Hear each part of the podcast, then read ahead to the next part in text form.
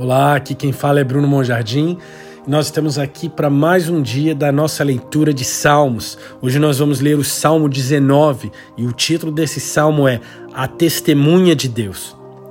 O esplendor de Deus é uma história que é contada, escrita nas estrelas. O próprio espaço conta sua história através das maravilhas dos céus. A sua verdade está em turnê na abóboda estrelada do céu, mostrando sua habilidade no artesanato da criação.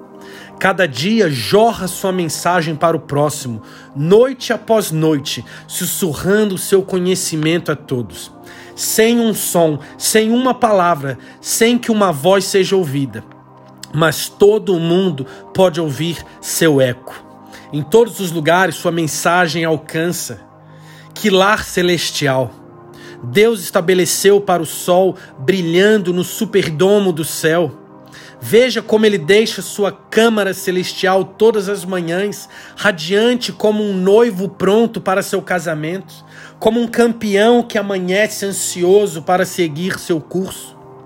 Ele sobe em um horizonte, completando seu circuito no outro, aquecendo vidas e aterrizando com seu calor. A palavra do Senhor é perfeita em todos os sentidos. Como revive as nossas almas. As leis do Senhor nos conduzem à verdade e seus caminhos transformam os simples em sábios. Os ensinamentos do Senhor são corretos e nos alegram. Seus preceitos são tão puros. Os mandamentos do Senhor nos desafiam a ficar perto do seu coração. A luz da revelação de Sua palavra faz o meu espírito brilhar radiante. Os decretos do Senhor são confiáveis. O temor do Senhor é puro e dura para sempre. Os tesouros mais raros da vida são encontrados em Sua verdade. É por isso que a palavra de Deus é valorizada como outros valorizam o ouro mais fino. Mais doces também do que o mel são Suas palavras vivas palavras doces escorrendo do favo de mel. Pois eles nos advertem, seus servos, e nos impedem de seguir o mau caminho, dando uma garantia vitalícia, grande sucesso para toda a alma obediente. Como eu discerniria a desobediência do meu coração? Senhor, perdoa as minhas falhas ocultas sempre que as encontrar. Continue me purificando, Deus, e guarde-me dos meus pecados secretos e egoístas.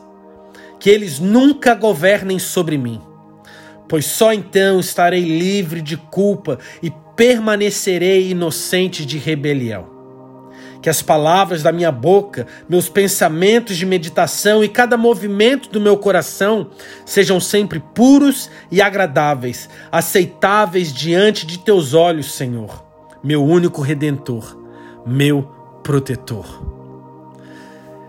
Que essa manhã a gente possa fazer fazer um ato nesse momento.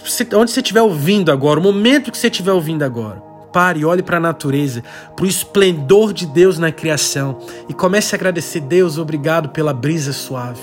Deus, obrigado pelo sol, pela lua. Deus, obrigado pelas estrelas do céu, pelas árvores, pelo mar.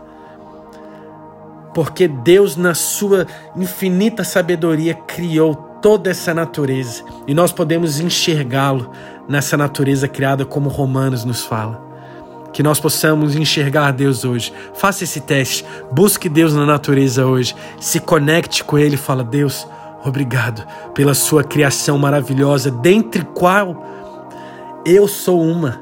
Você é uma criação perfeita de Deus também.